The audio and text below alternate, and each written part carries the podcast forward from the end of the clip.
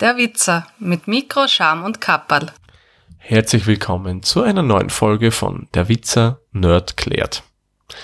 Heute wird's mal ein bisschen speicherintensiver. Nein, keine Sorge, die Folge wird nicht mehr Platz auf eurem Endgerät verbrauchen als die letzten. Speicherintensiv jetzt deswegen, weil wir uns einem ganz speziellen Thema widmen, nämlich dem NAS.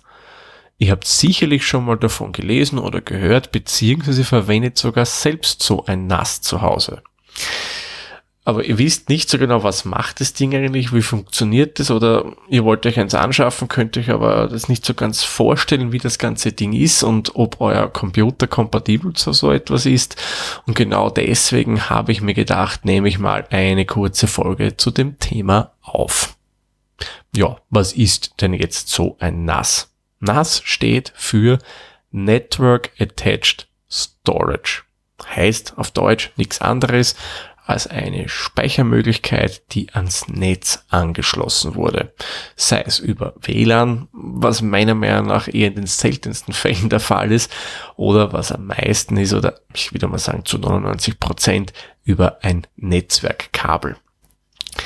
In dieser Folge möchte ich mich übrigens nur rein dem Heimbereich widmen, weil im Businessbereich ähm, gibt es zwar auch so NAS-Systeme, wie ich euch jetzt dann gleich erklären werde, aber da sind dann eher andere Sachen im Einsatz, wie zum Beispiel ein sogenanntes SAN, ein Storage Area Network. Aber da will ich jetzt mal nicht näher darauf eingehen. Wir bleiben mal beim NAS. Wozu braucht man denn im privaten Bereich so ein NAS? Das kann mehrere Gründe haben. Nehmen wir mal an, ihr habt ein modernes Notebook, so ein ultra kompakt gebautes Notebook wie zum Beispiel ein MacBook Air oder ein Lenovo ThinkPad Yoga oder was es da sonst noch alles gibt. Ja, und der Bau hat geschuldet, haben diese Geräte fix verlötete Festplatten. Und ihr kennt es ja mit der Zeit, man sammelt einfach immer mehr Daten. Man fotografiert viel, die Bilder brauchen viel Platz und ja, irgendwann ist der Plattenplatz dann gar. Hm, Festplatte tauschen, mm -mm, geht nicht, ist ja fix verlötet.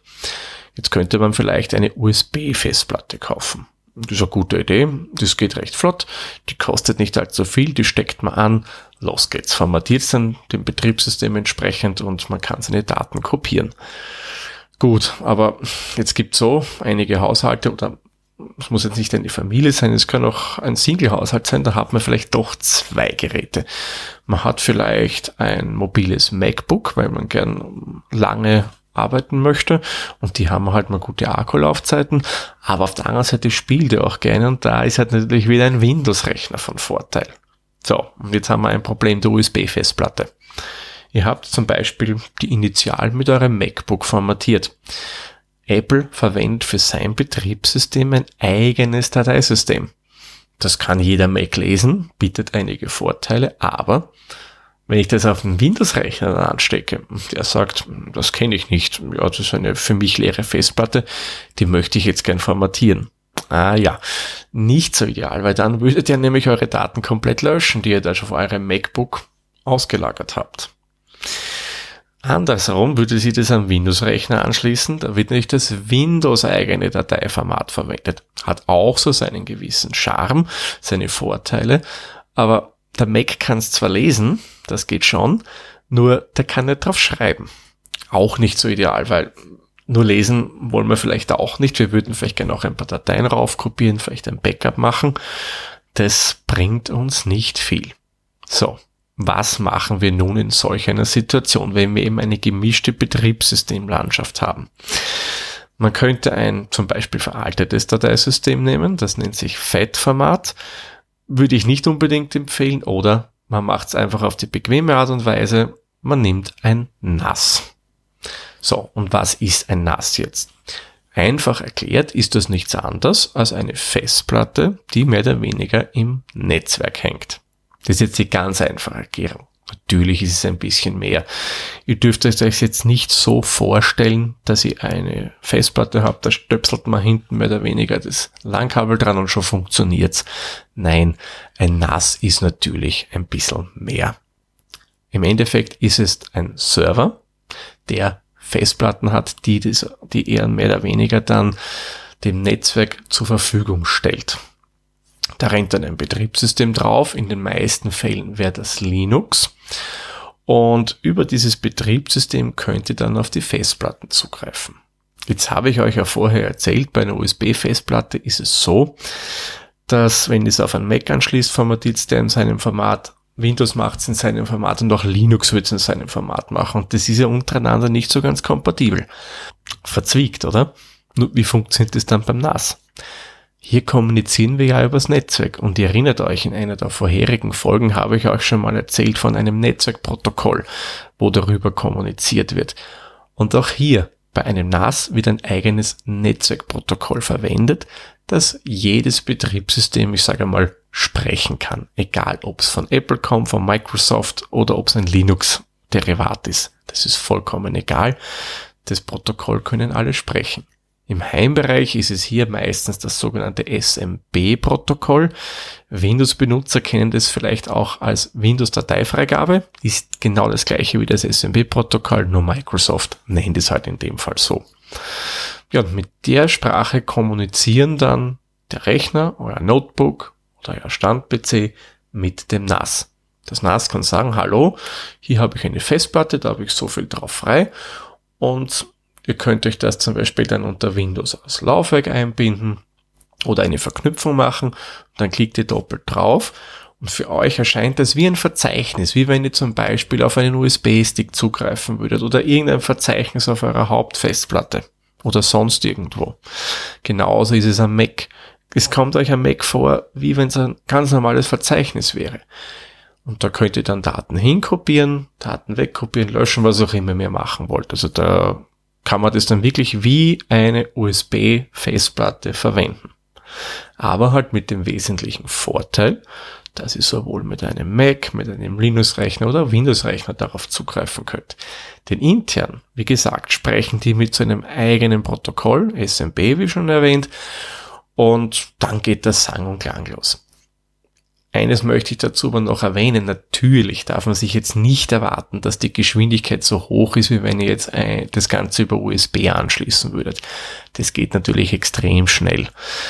Das Netzwerk bremst abhängig von eurer Hardware zu Hause das natürlich schon ein bisschen aus. Aber ich sage mal, für den Heimgebrauch ist es allemal wirklich schnell genug.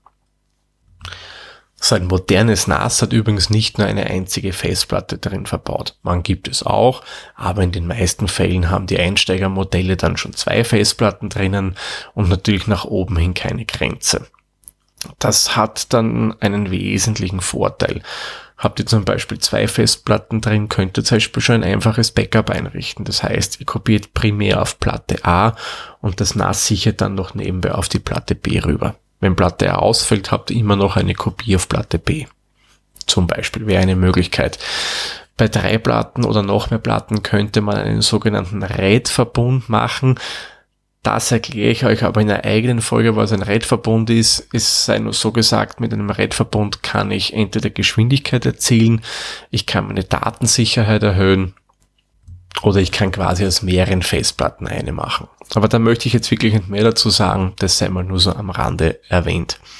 Natürlich ist preislich da nach oben hin keine Grenze gesetzt, auch abhängig von den Festplatten, die das Gerät verwalten kann. Zusätzlich bietet euch ein NAS mittlerweile neben eben dem bereits erwähnten Hauptfunktion der Dateifreigabe übers Netz auch noch zusätzliche Dienste an. Da könnt ihr euch dann zum Beispiel einen Musikserver installieren, wo ihr dann in eurem LAN zu Hause Musik streamen könnt, eure private iTunes-Mediathek oder was auch immer ihr da verwendet an äh, Musikverwaltungssoftware. Ihr könnt euch einen Webserver installieren. Puh, ja, und da gibt's noch viele andere Möglichkeiten, die man da zusätzlich verwenden kann. Also die Dinge sind mittlerweile schon so leistungsfähig, dass man da relativ viele Dienste neben eben dieser Dateifreigabe noch verwenden kann. Gut, ich würde sagen, ich fasse nochmal kurz zusammen. NAS ist das Network Attached Storage. Ein kleiner Server, der es euch ermöglicht, in eurem Heimnetzwerk Dateien auf unterschiedlich, mit unterschiedlichen Computern zu teilen. Also eine Art Festplatte, die ihr in eurem Netzwerk hängen habt. die euch den wesentlichen Vorteil bietet, dass jedes Betriebssystem, egal ob es von Apple kommt, von Microsoft oder ob es ein Linux-Derivat ist, das darauf zugreifen kann, sowohl lesend als auch schreibend. Und zusätzlich könnt ihr auch noch einige weitere Dienste dazu installieren. Ja, ich würde sagen, machen wir somit den Sack dann für die heutige Folge zu. Sollte es von eurer Seite aus noch Fragen zum Thema NAS geben, könnt ihr mir die natürlich gerne schicken. Ich sage dann wie immer vielen lieben Dank fürs Zuhören und wir hören uns dann in der nächsten Folge wieder. Tschüss, Servus, pfiat euch. Der Witzer ist ein privater Podcast aus Österreich. Nähere Informationen zur aktuellen Folge sowie die Möglichkeiten für Feedback und Unterstützung findet ihr auf der-witzer.at.